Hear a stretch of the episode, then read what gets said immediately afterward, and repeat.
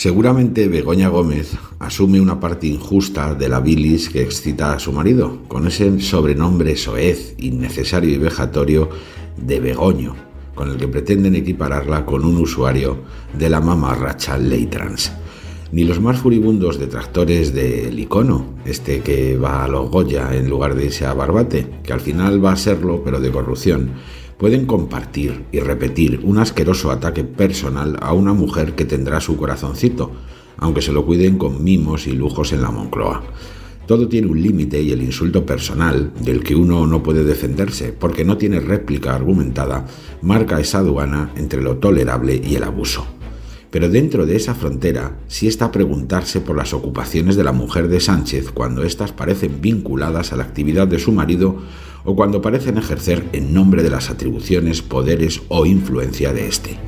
Y ahí hay demasiados capítulos como para atender la regañina sonrojante de María Jesús Montero, indignadísima tras conocerse las reuniones de la primera dama oficiosa con miembros ilustres del cártel de las mascarillas y clientes de este. ¿Cómo que lo que haga Begoña pertenece a la esfera privada si tiene consecuencias públicas?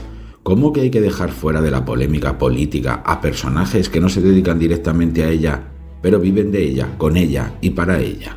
¿Cómo que la mujer de un presidente puede mantener reuniones con empresarios cuyo futuro inmediato depende de decisiones del presidente? Nadie ha desmentido que Gómez se reuniera, no se sabe si en la Moncloa o en otra marisquería, con el empresario detenido en la operación de la Guardia Civil conocida como el caso Coldo, ni que en el encuentro estuviera el responsable de Globalia y Air Europa, beneficiario poco después de un rescate mastodóntico con dinero público de varios cientos de millones. Y no lo han desmentido porque no pueden. ¿Y para qué puede interesarles a dos personas ver a Gómez si no es por su capacidad de influir en las decisiones de su esposo? De Gómez sabemos que al comienzo de su primera legislatura viajó a Estados Unidos con Sánchez, sin formar parte de la comitiva oficial para desarrollar allí una agenda privada.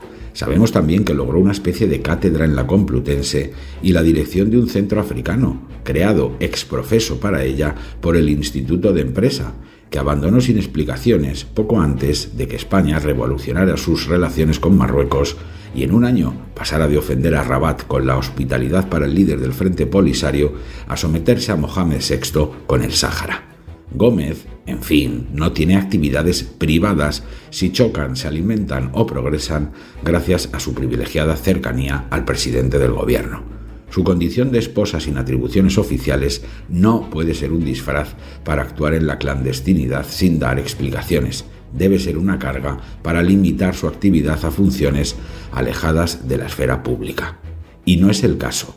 Todo su progreso laboral comienza con la llegada de su pareja a la Moncloa, lo que en sí mismo ya contradice el sabio mandato vinculante para la mujer del César y ahora además escucha, intermedia o trabaja, porque los términos de la relación tampoco los conocemos, con el sospechoso de lucrarse con el drama de la pandemia en un contubernio infame de socialistas y con el recomendado por este para sanear su empresa con el dinero de todos, gracias al visto bueno del presidente.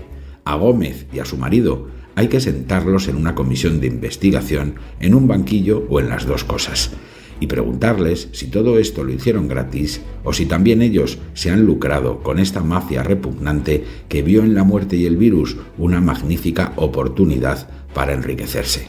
Ya están tardando ambos, para empezar, en comparecer y dar explicaciones, si es que pueden.